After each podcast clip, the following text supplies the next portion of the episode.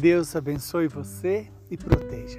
Renove no seu coração cada dia mais a alegria de viver segundo a vontade do Pai, revelada no Filho Jesus pela força do Espírito Santo. O evangelho de hoje é Lucas, capítulo 1, versículos de 46 a 56. Naquele tempo, Maria disse: A minha alma engrandece o Senhor, e o meu espírito exulta em Deus, meu Salvador, porque ele olhou para a humildade de sua serva. Doravante, as gerações me chamarão de bem-aventurada, porque o Todo-Poderoso fez grandes coisas em meu favor, e o seu nome é santo. A sua misericórdia se estende de geração em geração a todos os que o temem. Ele mostrou a força do seu braço, dispersou os soberbos de coração. Derrubou do trono os poderosos e elevou os humildes. Encheu de bens os famintos e despediu os ricos de mãos vazias. Socorreu Israel, seu servo, lembrando-se da sua misericórdia, conforme prometera aos nossos pais, em favor de Abraão e de sua descendência, para sempre. Maria ficou três meses com Isabel, depois voltou para casa. Palavra da salvação. Glória a vós, Senhor. Louvado seja Deus por esta palavra, que é o cântico do Magnífico feito por Maria. Quase que uma síntese de toda a ação maravilhosa de Deus no Antigo Testamento e no Novo Testamento. Quando Maria responde à saudação de Isabel, quando Isabel reconhece que Maria é bendita entre as mulheres, porque o fruto dela era bendito, Maria então dá essa resposta: A minha alma engrandece o Senhor. Quer dizer, a grandeza de Deus ocupa a alma de Maria. A beleza de Deus passa a ser o desejo da beleza de Maria.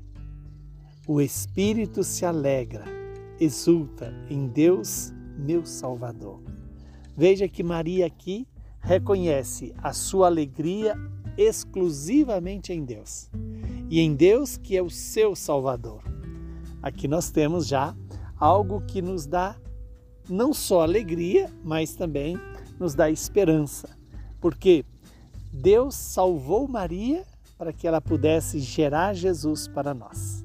Maria, ela é salva por antecipação, porque em virtude de ter a missão de é, escutando a, a palavra do Pai, que é o próprio Jesus, deixar que essa palavra se encarnasse na vida dela. E aí ela reconhece, primeiro, Deus como seu Salvador, segundo, reconhece que olhou, ele olhou para a humildade de sua serva, ou seja, para a sua pequenez. Se nós olharmos Maria a partir da nossa humanidade, Maria é a criatura mais linda, mais bela e mais perfeita de toda a criação. Mas se olhamos é, de Deus para Maria, vamos ver que ela é uma criatura feita por Deus. O Todo-Poderoso fez em mim grandes coisas, coisas em meu favor. Por quê? Porque Ele é o seu Salvador, Ele é o seu Senhor e Ele é também o seu Redentor. E quando Nossa Senhora diz: Todas as gerações me chamarão de bem-aventurada. Quando nós rezamos o texto, quando cantamos o hino em honra a Nossa Senhora, estamos cumprindo essa palavra. Dizer bem de Maria é dizer, é cumprir esta palavra que ela mesma falou. De hoje em diante, doravante, todas as gerações me chamarão bem-aventurada, porque Deus é santo e Ele tem a sua misericórdia estendida a Maria e a mim e a você e a toda a humanidade. De geração em geração, a misericórdia de Deus se faz presente né, sobre aqueles que o temem. E veja que o temor a Deus inclui também a dedicação a conhecer para amar e servir a Deus.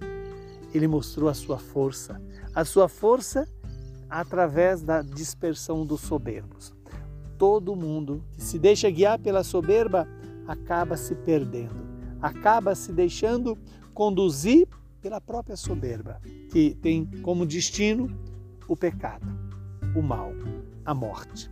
Que o Deus de misericórdia possa nos fazer é, experimentar o cumprimento dessa palavra em nosso favor.